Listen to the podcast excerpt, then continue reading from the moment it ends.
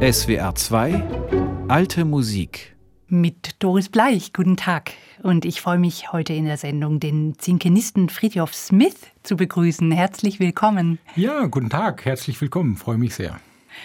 Friedhof, du unterrichtest Zink als Professor an der Schola Cantorum Basiliensis in Basel, der Hochschule für alte Musik. Und eine deiner Spezialitäten ist die historische Verzierungspraxis oder auch die Diminutionspraxis. Darüber reden wir heute noch ausgiebig in der Sendung. Zuerst aber kurz zu deinem Instrument, dem Zink. Was ist ein Zink und wie sieht der aus?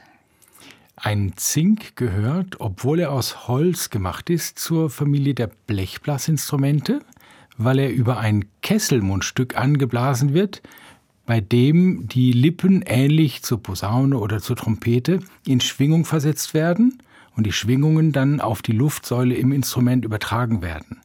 Im Gegensatz zur modernen Trompete, die ja Ventile hat, wird bei uns die Luftsäule verändert durch Wegnehmen der Finger, ähnlich wie bei der Blockflöte. Nur, dass wir mit dem Ansatz, also mit den Lippen, die Oktaven machen und nicht mit einem geknickten Daumen sozusagen. Mhm. Könnte man sagen, ein Hybridinstrument aus Blockflöte und Trompete? Das könnte man sagen. Nein, aber ich glaube nicht, dass es so ist, wie es entstanden ist. Also, aber wenn man es jetzt von einer heutigen Sichtweise beschreibt oder jemand beschreibt, dann kann man sagen, jemand, der die Geläufigkeit der Finger von der Blockflöte hat und ein gewisses Verständnis vom Blechblasinstrument, dass der dann vielleicht da schon was rausbekommen könnte. Zeit für eine erste musikalische Kostprobe. Wir hören Friedhof Smith gemeinsam mit seinem Zinkenistenkollegen David Gebhardt mit einer Canzon a due in Ecco von Giovanni Battista Strada.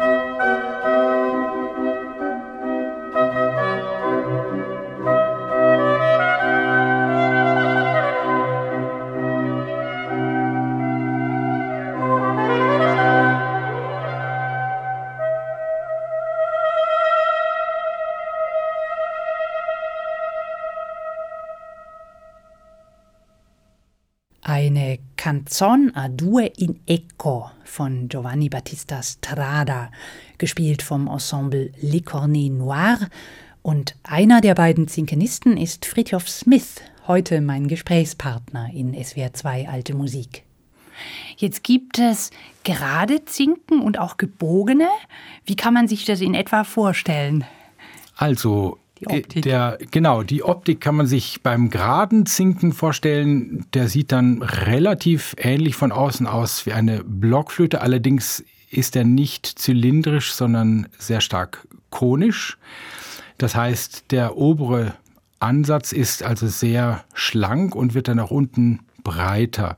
Von der Länge her kann man sich vorstellen, ein normaler Diskantzink ist ungefähr 68 Zentimeter lang. So, und für aha. die Hörer, die in Stuttgart sind, die sollten mal ganz schnell in den Fruchtkasten gehen, um sich dort die wunderbaren originalen Zinken, die bei euch in Stuttgart liegen, anzuschauen im Musikinstrumentenmuseum. Das genau. ist sehr schön am Schillerplatz. Ja, genau. Mhm. Die sind eben, da gibt es zwei, meines Wissens, zwei wunderschöne Instrumente aus Elfenbein und auch einen geraden Zink, weil du den geraden Zink erwähnt hattest, der in der Optik von außen aussieht ein kleines bisschen wie eine Traversflöte. Eben ein sehr spätes Instrument aus dem späten 18. Jahrhundert. Es gibt aber auch welche, die aus Holz sind, wie du gerade schon sagtest, und dunkel. Genau, also im Normalfall sind die Zinken aus Holz. Die Instrumente aus Elfenbein waren sicherlich eine ganz, ganz große Ausnahme. Das waren eher Pracht- und Vorzeigeinstrumente, auch vor allen Dingen, wenn man an die Ausarbeitung denkt, ohne Röntgenkontrolle so einen Elefantenzahn auszubohren. Und das war ein sehr teures Material. Da ist sicherlich auch das ein oder andere Mal etwas schiefgegangen. Das heißt, das war so kostspielig, dass sich das kein normaler Musiker hätte leisten können. Und im Normalfall ist der Zink wegen der Bohrung aus zwei Halbschalen gemacht, also eine obere und untere Halbschale, die dann ausgearbeitet wird. Also die Bohrung wird ausgearbeitet, bevor die obere und untere Hälfte zusammengeklebt werden. Dann äh, werden die Löcher gebohrt, also sechs Löcher vorne und ein Daumenloch. Die äußere Form kann man sich vorstellen, wenn man von unten drauf schaut, wie ein Oktogon. Also ist in den meisten Fällen achteckig. Es gibt gewisse Instrumente, die rund sind, aber die achteckige Form hilft einem beim Halten. Da rutscht man nicht so leicht ab. Genau, ja. genau. Aha. Also es ist einfacher und auch, wenn eine Frage, die nach Konzerten sehr, sehr häufig kommt, ist immer, warum ist der Zink denn nicht gerade, sondern in den meisten Fällen krumm? Mhm. Und die Fingerlöcher sind so weit auseinander. Natürlich gibt es gerade Zinken und auch stille Zinken, die auch gerade sind.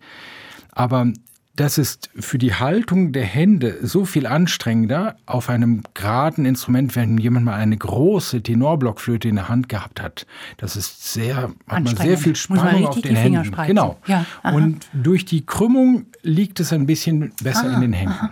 Und jetzt sagtest du sechs Löcher, eine Blockflöte hat sieben, wenn ich jetzt gerade richtig zähle, oder? Genau, genau. Uns fehlt sozusagen das unterste Griffloch für den, den kleinen Finger. Äh, für den kleinen Finger. Ja. ja. Aber aha. wir können trotzdem alle Töne und Halbtöne nahtlos darstellen und der Zink überbläst auch noch vom Grund, also vom Ton, wenn alles geschlossen ist, in die None in den meisten Fällen.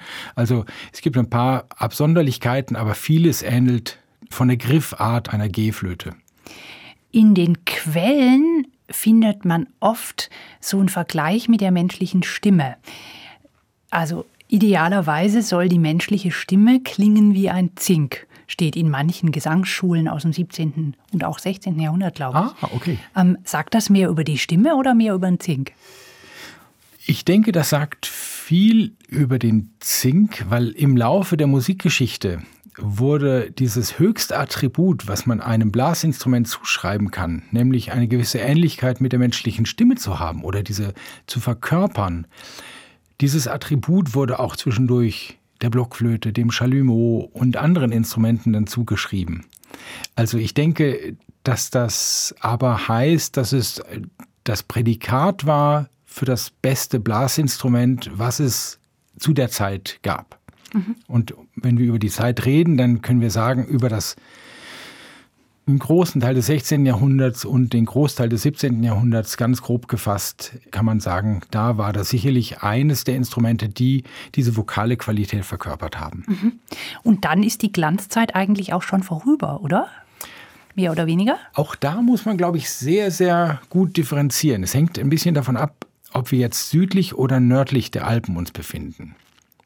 Südlich der Alpen geht die Glanzzeit des Zinken früher zu Ende, wobei man auch vorsichtig sein muss mit Glanzzeit, weil wir selbst in Italien auch noch sehr, sehr späte Quellen wie Scarlatti, Sammartini ah ja. und mhm. andere Opern finden mit extrem schwierigen Zinkarien. Von wann sind die dann etwa? 1730, 40? Die sind nicht, äh, das sind handschriftliche Exemplare. Also das ist dann datieren. nicht so ganz Aha. präzise zu datieren. Mhm. Und wir wissen aber zum Beispiel, dass der Fürst der Toskana, dass der sich jedes Jahr eine Motette von Perti gewünscht hat und da sollte immer Zink dabei sein. Schön. Und um mhm. 1700 herum gab es dann einen Bruch und dann waren plötzlich diese Werke dann mit Oboe und nicht mehr mit Zink. Also anders als viele Leute denken, war der Zink nie eine Art Ersatztrompete oder in den aller, aller, aller seltensten Fällen, sondern vielmehr ein Konkurrent oder austauschbar mit der Violine oder zum Teil auch der menschlichen Stimme. Das hören wir sicher gleich, wenn wir in Stücke reinhören, die für Singstimme und Zink sind. Da sind manchmal die Stimmen in ihrer melodischen Führung quasi austauschbar. Also mit dem Zink kann man im Prinzip auch wortlos singen, oder? Genau, wenn man den Anfang des Tons, wo der Sänger die Silbe spricht, wenn man den wegschneiden würde und dann einen Zinkton auch ohne Tonanfang daneben stellen würde, wird es vielen Leuten schwer fallen zu sagen, was was ist. Greifen wir ein Beispiel raus unter den vielen, vielen die Motette Nigra sum set formosa von Tarquinio Merula. Sopran und Zink haben hier praktisch dieselben Noten. Hanna Blaschikova singt, Bruce Dickey bläst den Zink. Kleiner Tipp, der Zink beginnt.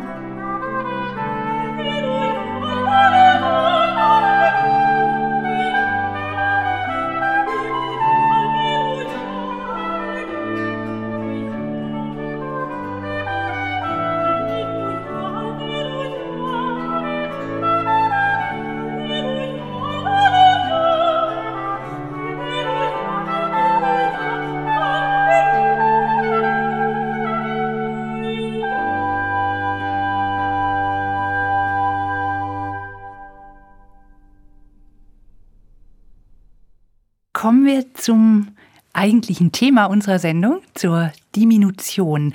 Das heißt übersetzt Verkleinerung. Was wird denn da verkleinert?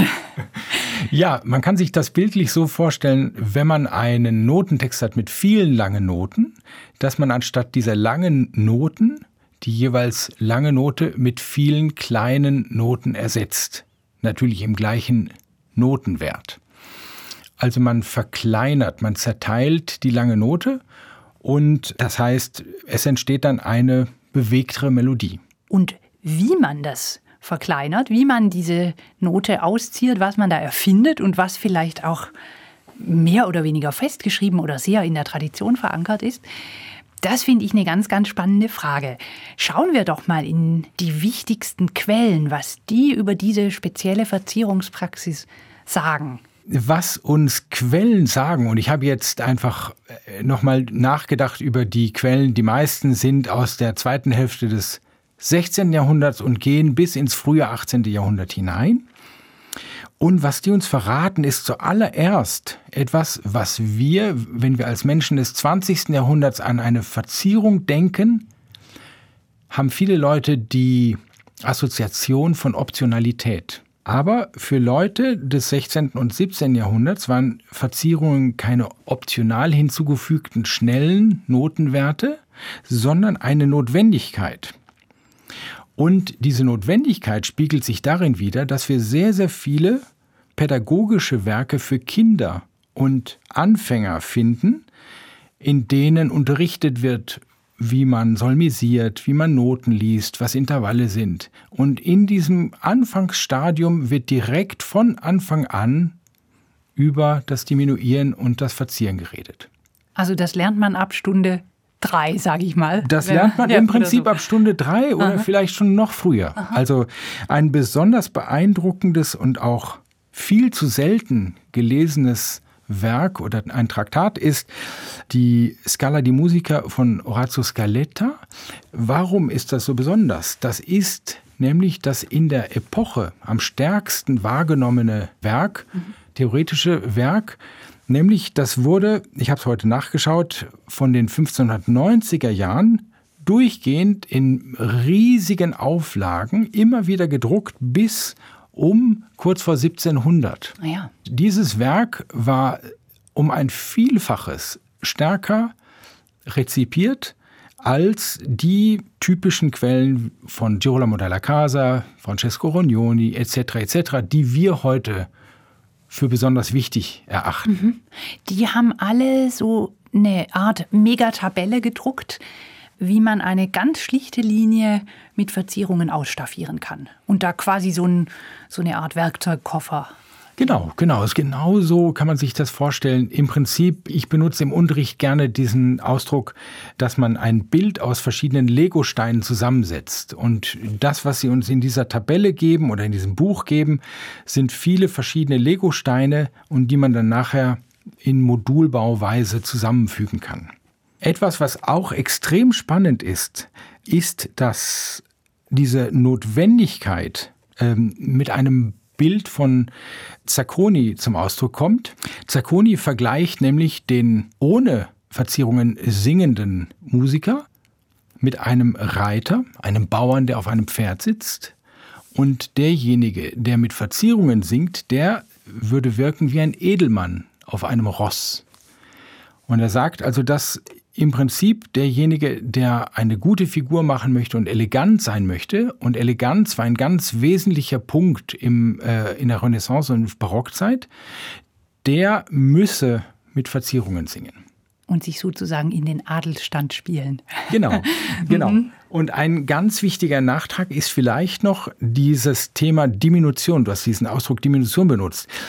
Der italienische Ausdruck ist Passaggio, mhm. also eine Passage, da klingt auch dieses ähm, italienische oder lateinische Wort Spaziergang. Mhm, Passeggiata. Genau, wie, mhm. wie durch eine Melodie zu spazieren, mhm. rumzuschlendern, neue Wege zu finden. Mhm. Und das finde ich, das zeigt es sehr gut. Und dann gibt es den anderen Terminus, und deshalb sage ich Verzierung und nicht so oft Diminution, weil ich mhm. beide Begriffe einschließen möchte, nämlich die Manieren, wie das auf Hochdeutsch im Barock heißt oder auf Italienisch Maniere. Deshalb ist es wichtig, auch da vielleicht nachher noch genau zu unterscheiden. Welche wichtigen Quellen gibt es noch und was kann man daraus für die heutige Musikpraxis verwenden?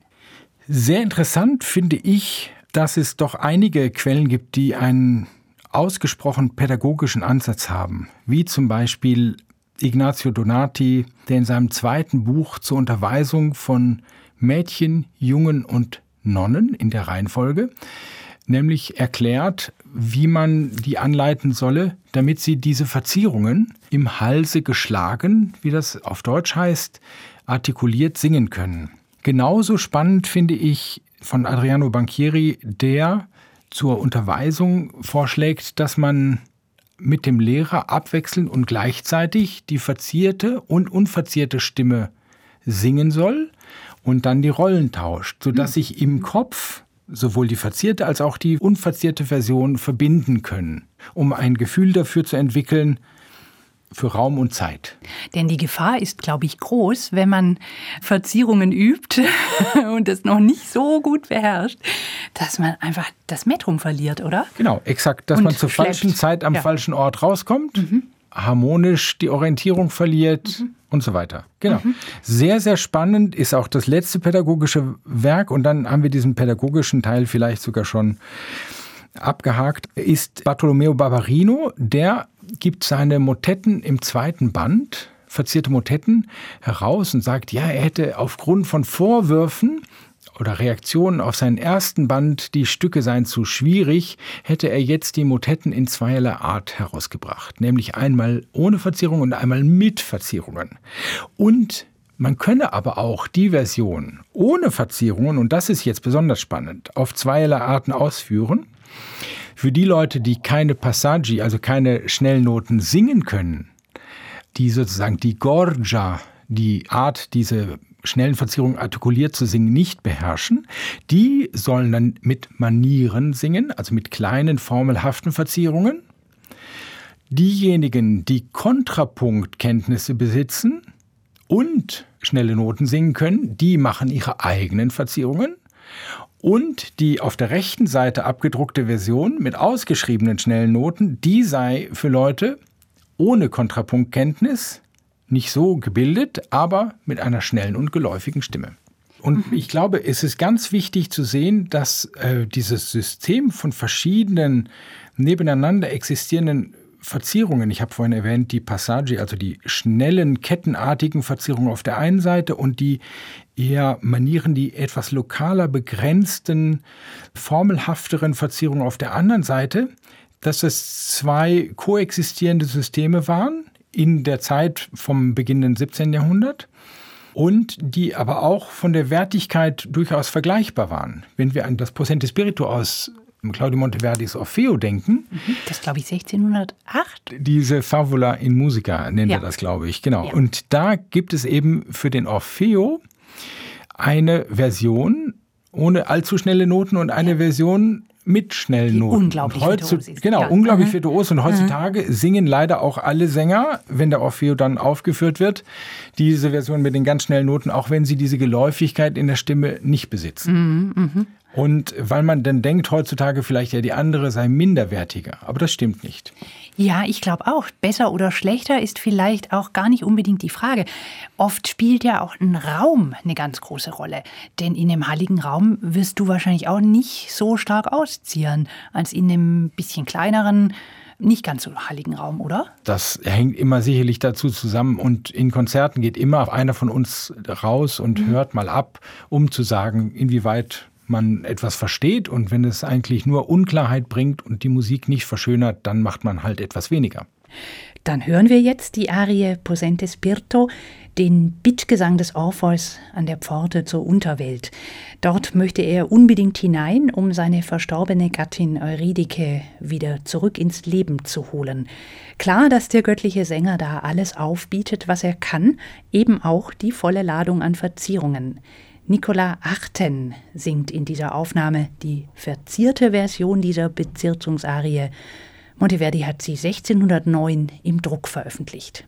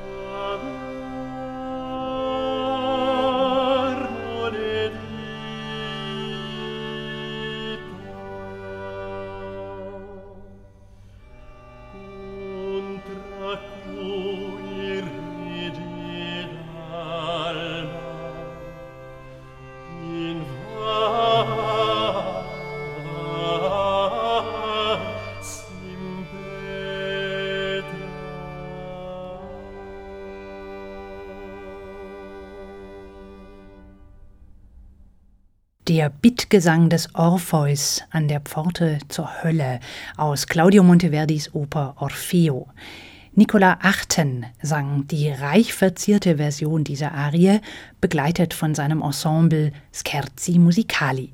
In SWR 2 Alte Musik geht's heute um Verzierungen. Der Zinkenist Friedhof Smith ist Gast im Studio. Wie macht man das denn, wenn mehrere Zinken besetzt sind, es mehrere Zinkenstimmen gibt? Wechseln sich dann Zink 1 und 2 ab mit Verzierungen oder spricht man vorher auch kurz mal ab, wer wann so eine kleine Wolke bekommt, in der er sich austoben darf? Also, das finde ich sehr interessant, dass du jetzt diese Frage so rumstellst, denn eigentlich sollten ja nicht nur die Zinkenisten verzieren, sondern mhm. hauptsächlich eigentlich die Sänger mhm. und natürlich auch die Zinkenisten und Violinenspieler. Aber heutzutage im Feld der historischen Musikpraxis sind es dann oft doch die Zinkenspieler. Mhm. Für das Verzieren koordiniert mhm. oder gleichzeitig vielleicht sogar, diese Frage beantwortet uns Orazio Scaletta in seiner Scala di Musica und sagt, man solle vielmehr sich das Heft abwechselnd in die Hand geben und abwechseln, also intercambiare oder austauschen. Denn er fände es nicht gelungen, wenn man gleichzeitig anfangen würde zu verzieren. Und er sagt dann und bringt ein, ein interessantes Bild. Er sagt dann, ja, wenn man eben durcheinander verziert, wer es nicht glaubt, der soll es ausprobieren und der wird dann sofort denken, er sei inmitten einer jüdischen Synagoge. Das Ui. ist das Beispiel, was er mhm. meint. Ich habe dann natürlich sofort einen, einen israelischen Bekannten gefragt und er meinte, es ginge einfach darum, im Gottesdienst, wenn Texte nicht gleichzeitig rezitiert werden, sondern durcheinander. Ah ja. Und das mhm. ist einfach ein Durcheinander bezeichnet. Jetzt hast du viel erzählt, was Quellen verraten. Oft ist es ja gerade so, dass in einem Traktat etwas notiert wird, was eine Grundlage ist für auch einen Anfänger, wie du ja auch gesagt hast. Das ist oft in den Schulen ganz genau beschrieben. Aber die gängige Praxis, das, was sowieso üblich ist, das ist ja oft in den Traktaten gar nicht unbedingt extra erwähnt, oder? Interessant finden wir doch oft auch in gewissen Traktaten eine Reflexion dessen, was im Umfeld der Person, ah ja. die geschrieben hat, stattgefunden hat. So finden wir zum Beispiel bei Luigi Zenobi, einem Zinkenist, der einen Brief über den perfekten Musiker schreibt der sagt, ähm, ja, heutzutage gibt es Leute, die machen eine Verzierung mit sechs oder acht Noten, nicht gut intoniert, wissen nicht genau, wann sie anfangen und wann enden sollen und so weiter. Und das sei also ganz schrecklich.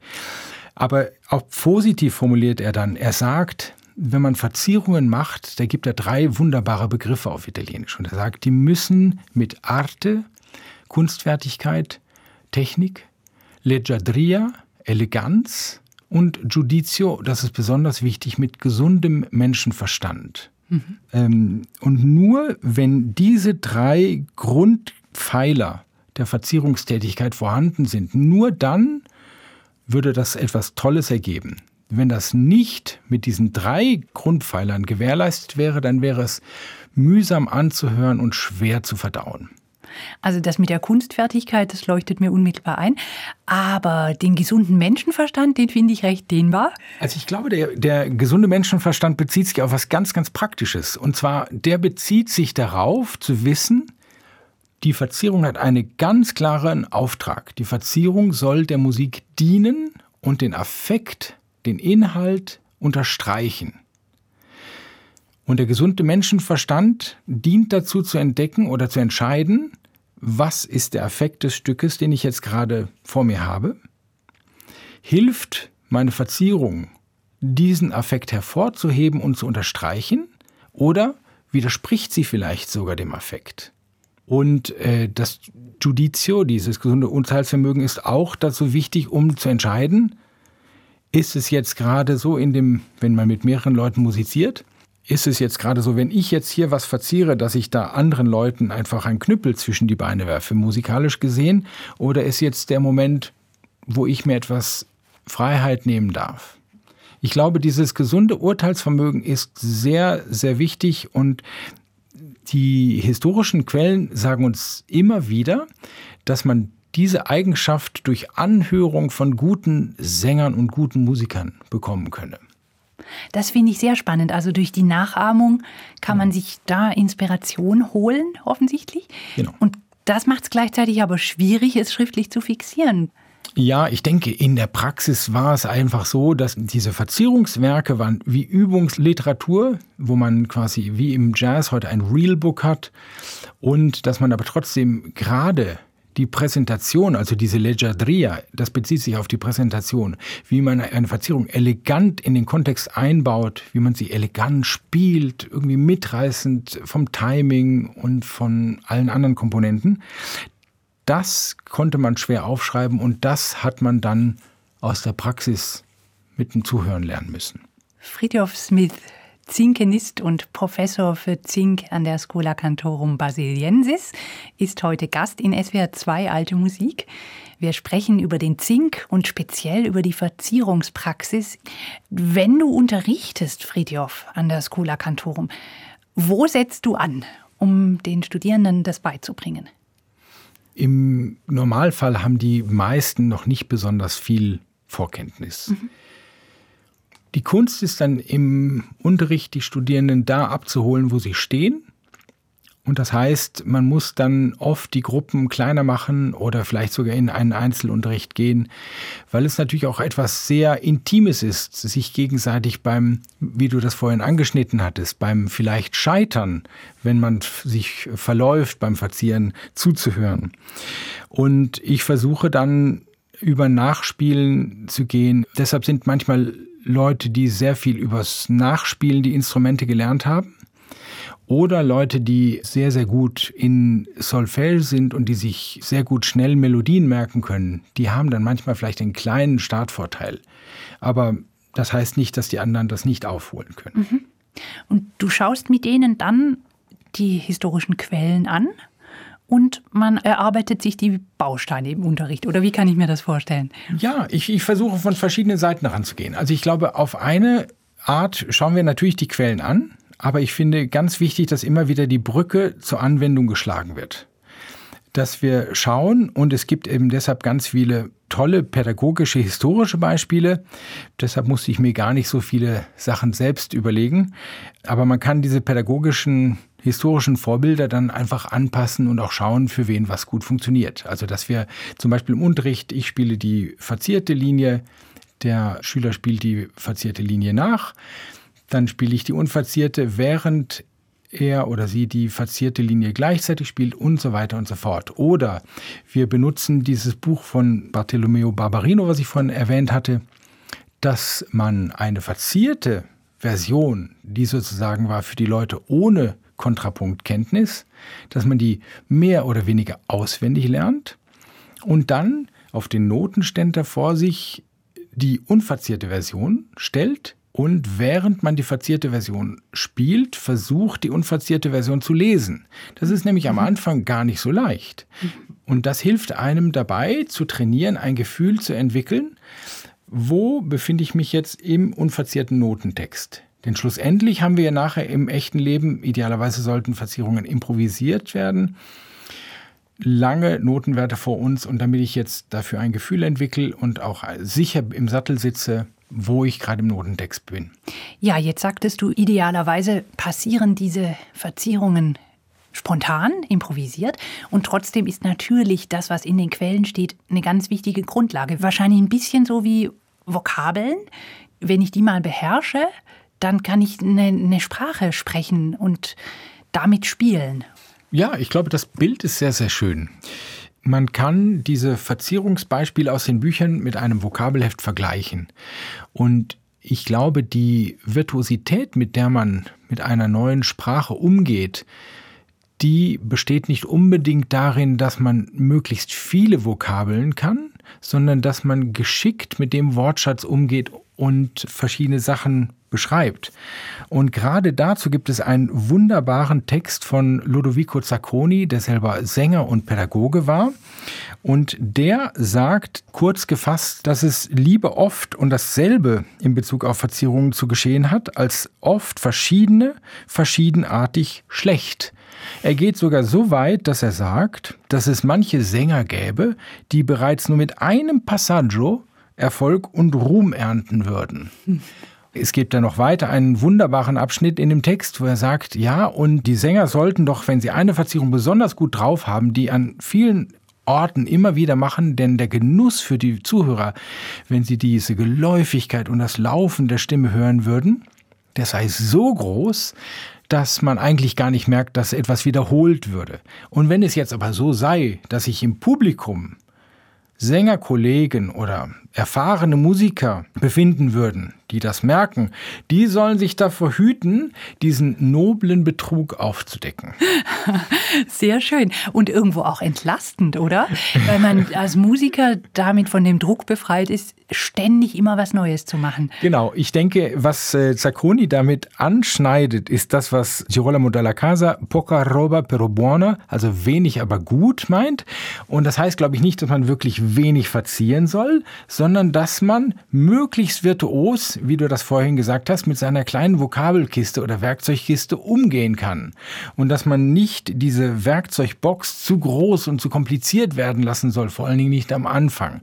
Denn das, worum es geht, ist eben ein flüssiger, geläufiger, virtuoser Vortrag und nicht, dass man plötzlich auf der Bühne anfängt, im übertragenen Sinne in seinem Vokabelbuch zu blättern. Oder irgendwo stecken bleibt oder sich, sich vielleicht tatsächlich auch mal vergaloppiert. Das kommt sicherlich auch ab und zu vor, oder? Ja, das, das kann schon passieren, ja.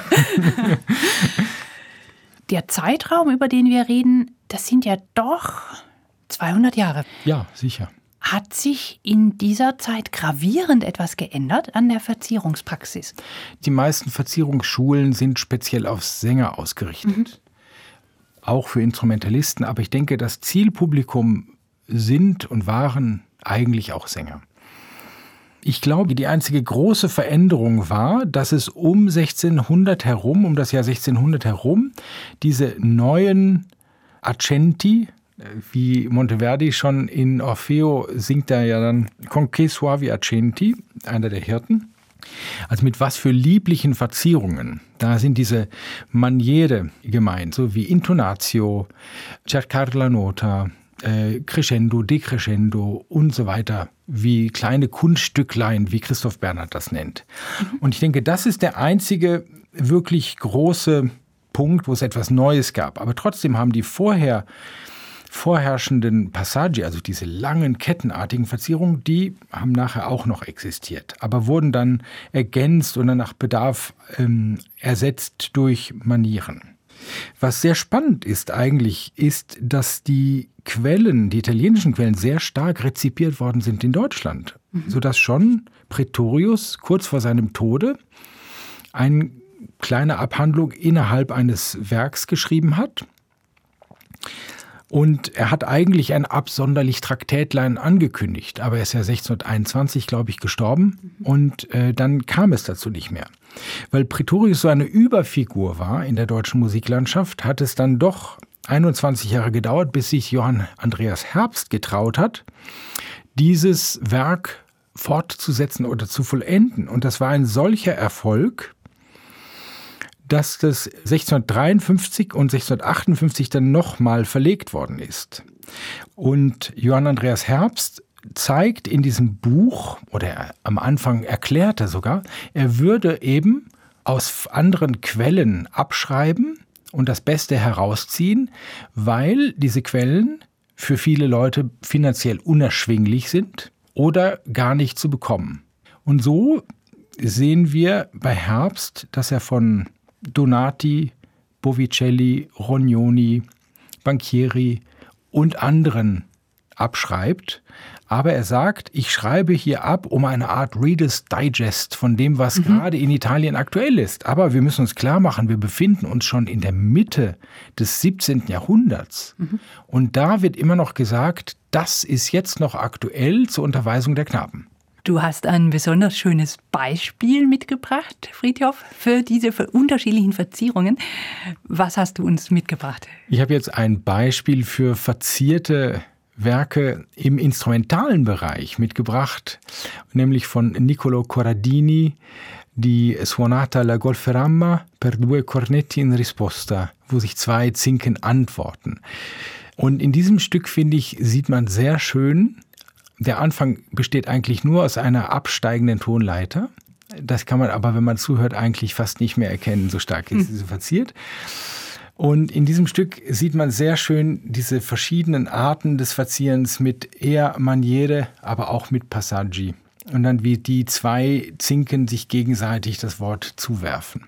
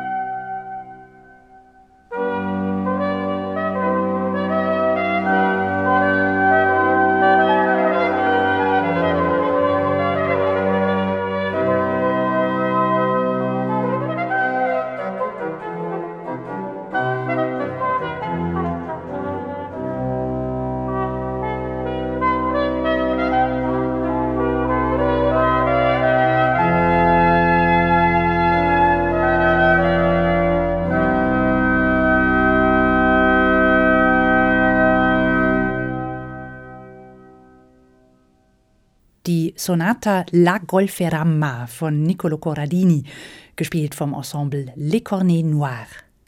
Die beiden Zinken, die sich hier die reich verzierten Melodielinien einander zuwarfen, spielten Gebhard David und Friedhof Smith. Und Friedhof Smith, Professor für Zink an der Schola Cantorum Basiliensis, war heute Gast hier in SWR 2 Alte Musik. Die reich verzierte Musikliste finden Sie auf swrkultur.de. Da steht die Sendung auch zum Nachhören. Ich bin Doris Bleich und ich danke den Kolleginnen und Kollegen vom Schweizer Radio SRF in Basel, wo wir die Sendung aufnehmen durften, und Friedhof Smith fürs Gespräch. Vielen Dank für die Einladung und noch einen schönen Sonntagabend.